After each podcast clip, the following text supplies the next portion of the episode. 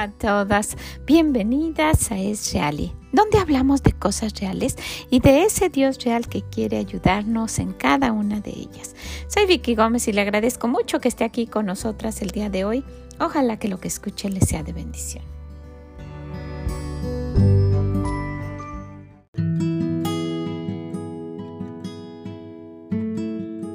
¿Alguna vez se ha puesto usted a pensar ¿Qué tan feliz es su esposo viviendo con usted, estando con usted en su casa?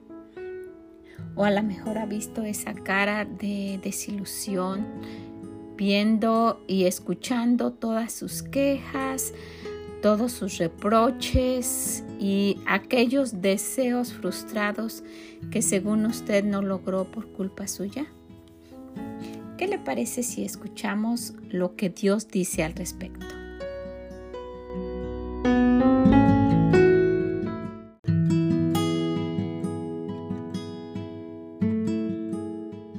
Gracias por acompañarnos un día más hablando de los proverbios. Estamos en el proverbio 21 en este muy avanzado octubre. ¿Qué le parece si vamos y escudriñamos un poquito la palabra de Dios y vemos qué podemos aprender en este día?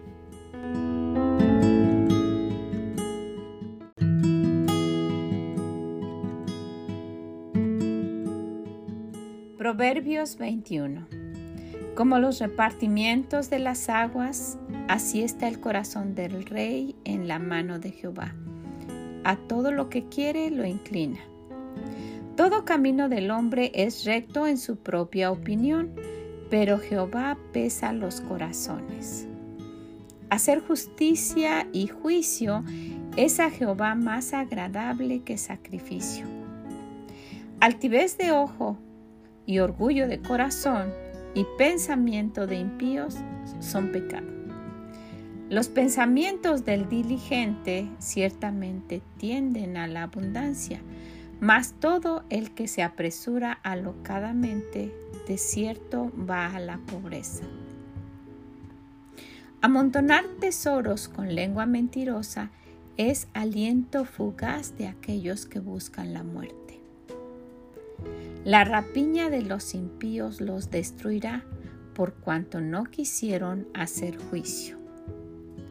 El camino del hombre perverso es torcido y extraño, mas los hechos del impío son rectos. Mejor es vivir en un rincón del terrado que con mujer rencillosa en casa espaciosa. El alma del impío desea el mal, su prójimo no haya favor en sus ojos.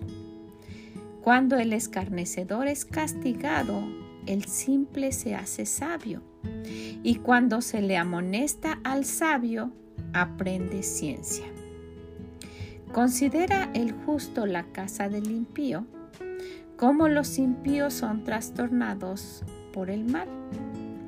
El que cierra su oído al clamor del pobre, también él clamará y no será oído. La dádiva en secreto calma el furor y el don en el seno la fuerte ira. Alegría es para el justo hacer juicio, más destrucción a los que hacen iniquidad. El hombre que se aparta del camino de la sabiduría vendrá a parar en la compañía de los muertos. Hombre necesitado será el que ama el deleite, y el que ama el vino y los ungüentos no se enriquecerá.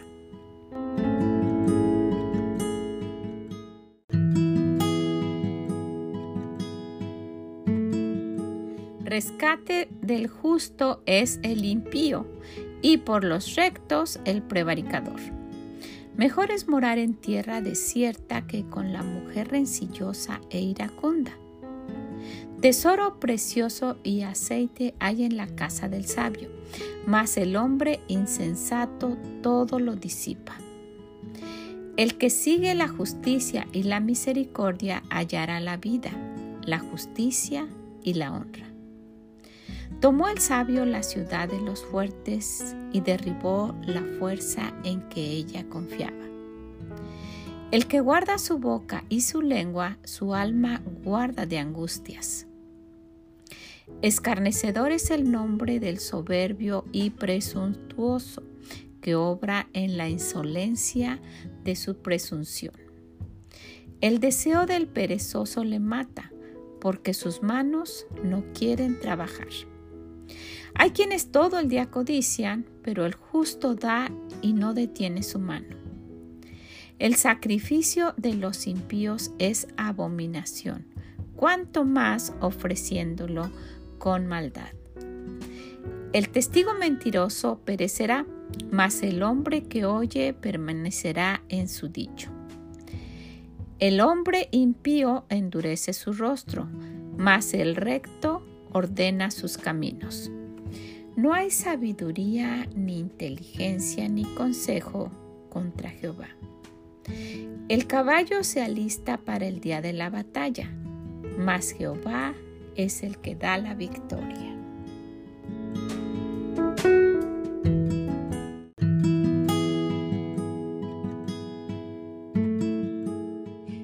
Probable que usted esté pensando que hemos pasado tantas veces por estos capítulos que ya no pudiéramos encontrar nada. Pero si usted ha pasado ya algún tiempo en las cosas de Dios y tal vez ha asistido a conferencias y ha estado en reuniones y que tal vez eh, su pastor y, y aquellas reuniones de damas lo han mencionado, usted pueda decir otra vez de eso mismo vamos a hablar. Pero es muy interesante que el Señor cuando vamos a través de su palabra llama nuestra atención en diferentes uh, en diferentes versículos. ¿Será que lo estamos necesitando o estamos ah, en, en, esa, en esa búsqueda de alcanzarlo y todavía no llegamos? Quisiera que viéramos que en este capítulo encontramos repetido un mismo versículo, un, un mismo principio de, una manera un poquito diferente. En el versículo 9 dice, mejor es vivir en un rincón del terrado que con mujer rencillosa en casa espaciosa. Y luego lo repite en el 19, mejor es morar en tierra desierta que con mujer rencillosa e iracunda. Y mire que eh, eh, el Señor dice, no importa si fuera en, en una esquinita, ¿verdad? Dice en un rincón. Y luego dice del terrado, un lugar que no estuviera bonito. ¿Verdad? Que no importa que estuviera uno ahí en, un lugar muy humilde y muy sencillo, que viviera en un lugar lujoso, grande, espacioso, tal vez como se encuentra en las casas que, que ahora se han fabricado y que se han podido adquirir con tanto esfuerzo y sacrificio y, buscando un trabajo aquí, otro trabajo allí, dejando a los niños solos y encontrar esas casas tan bonitas y tan espaciosas y que haya una mujer rencillosa e iracunda dentro. Y de esto hemos hablado en muchas ocasiones y no vamos a enfatizar tanto. Solo quiero um, leerles algo que encontré y quisiera que usted eh, pues lo piense y diga porque el Señor quiere que lo escuche nuevamente. Si usted está en este momento escuchándolo, es tal vez porque el Señor nos está repitiendo cosas que nos hacen falta y que aun cuando nosotras lo supiéramos ya de una manera memorizada y decirlo sin pensar, una cosa es tenerlo en la mente y otra cosa en el corazón y en nuestras actitudes.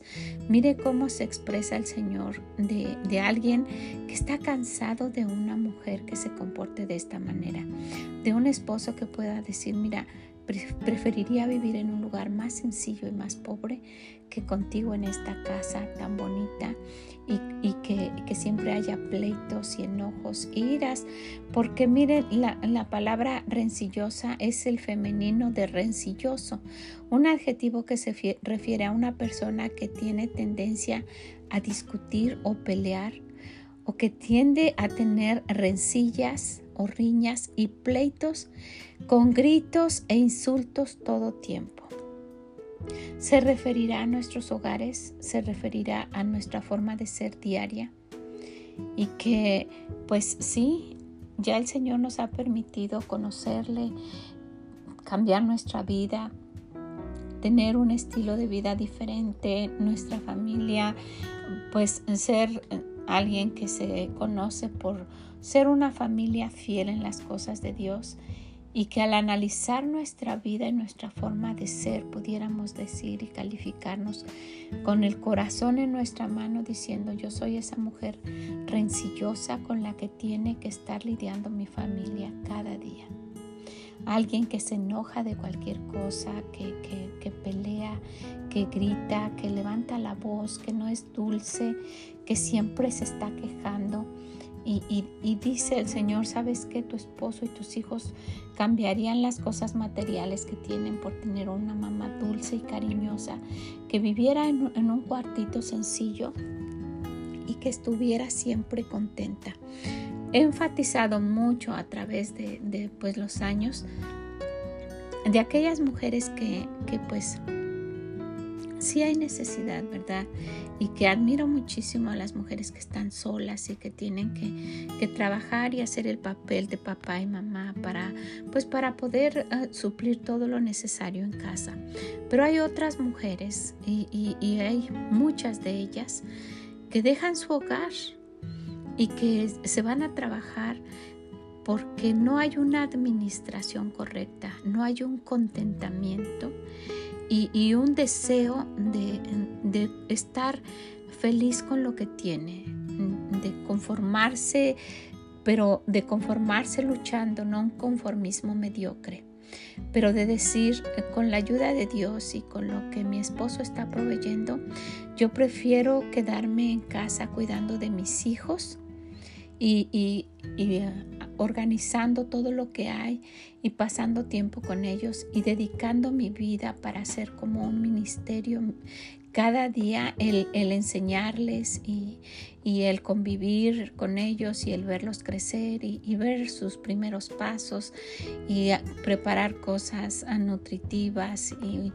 no desperdiciar el dinero de, de, mi esposo y no salir y venir enojada y, frustrada y, a gritar y aventando cosas y tal vez comiendo mal y gastando más de lo que se debe.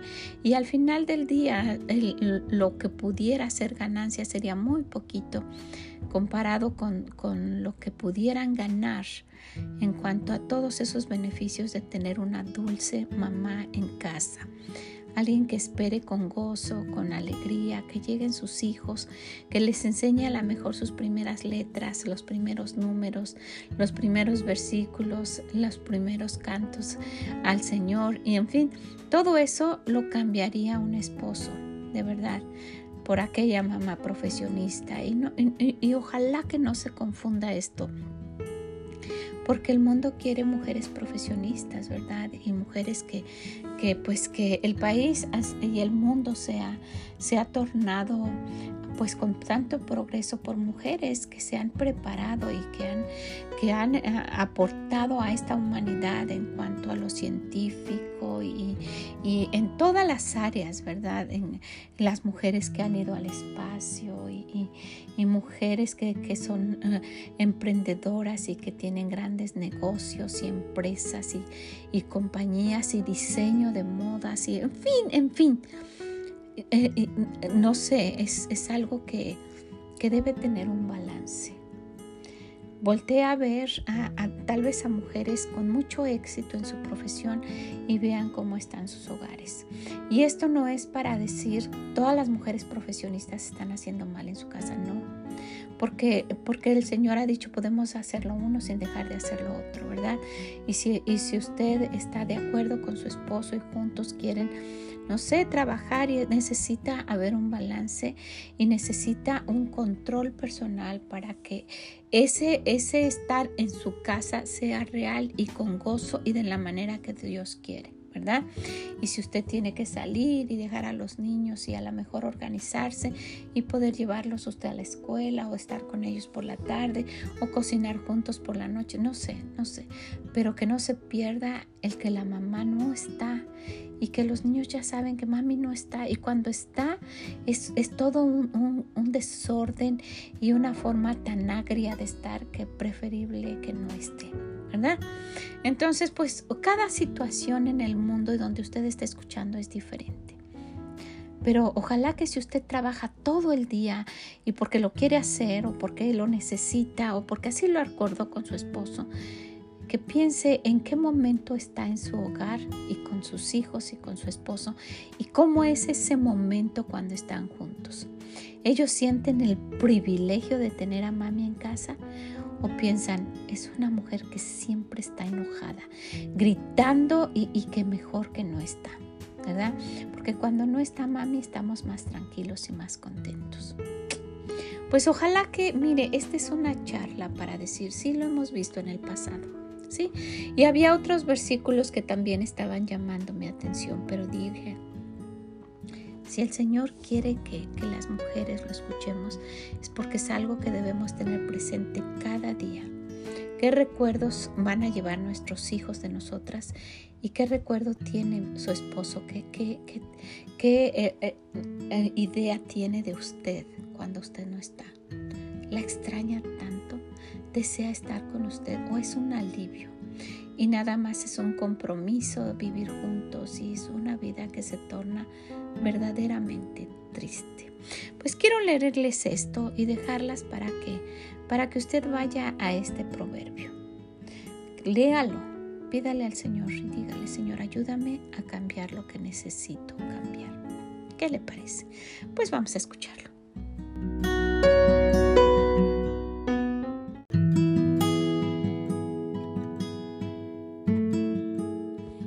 Se llama una campesina fea. Hace algunos años había una campesina obesa que trabajaba en una tienda en nuestro pueblo.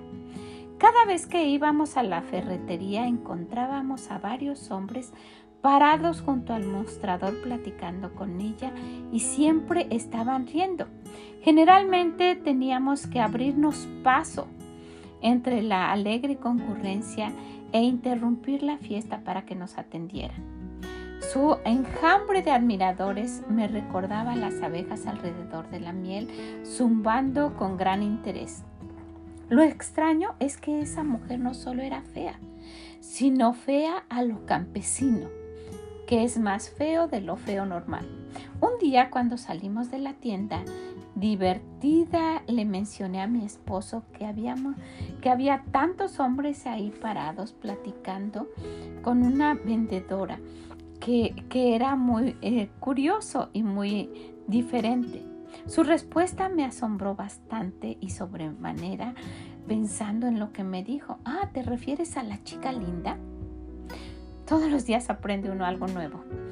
Y, aparentemente yo tenía algo muy importante que debía aprender. A su manera de ver, esa mujer era linda. Y la verdad que no era chica, no era linda y no era joven. Pero sí sonreía, carcajeaba y bromeaba y siempre disfrutaba de un buen chiste blanco. Yo disfrutaba con ir a la tienda y platicar con ella tanto como los hombres. Era encantadora. Pocas semanas más tarde la vimos en la tienda de abarrotes. Estaba enojada con su hija obesa porque había arrebatado una bolsa de dulces. Habían desaparecido la sonrisa, risa y el resplandor de su rostro que tanto cautivaba a todos los de la ferretería. En su lugar había un gesto amargo y feo. Cuando salimos de la tienda, mi marido comentó, ¿no hemos visto a esa mujer en alguna parte? Me parece conocerla, pero no la ubico. Cuando le dije quién era, se quedó pasmado. No, no es posible que pueda ser ella. La mujer de la ferretería no se ve así. Percibí como algo especial, como si fuera amaneciendo ese sentimiento de desilusión que vi en su rostro. Lo extraño es que la mujer se veía exactamente igual que todos los días. Era del mismo tamaño, tenía la misma maraña en el cabello, el mismo estilo de ropa, todo igual que cuando la vimos en la ferretería. Lo único que le faltaba era su gloriosa sonrisa. Era, e, ese su recurso más maravilloso. Su rostro siempre era tan radiante y su sonrisa tan contagiosa, su risa tan dulce y sus ojos tan sinceros que la gente simplemente la veía como linda. Yo no sé si tenía marido, pero estoy segura de que podría haber tenido una docena de hombres diferentes en ese pequeño pueblo, siempre que no la vieran en la tienda de abarrotes enojada con su hija. Todos se sentían atraídos por una sonrisa y deseaban ser amigos de aquella hermosa mujer. Los hombres se sienten muy atraídos por la sonrisa, incluyendo tu marido. ¿Quieres que tu marido pase más tiempo en casa? El corazón alegre y una sonrisa, una sonrisa traviesa son buenos atractivos. El corazón alegre constituye buen remedio, mas el espíritu triste seca los huesos. Proverbio 17:22. Quizá no seas una campesina fea, pero hay otro tipo de fealdad las mujeres gastan miles de millones de dólares cada año para hacerse más atractivas, pero el auxiliar de la belleza más efectivo es gratuito, una sonrisa gozosa.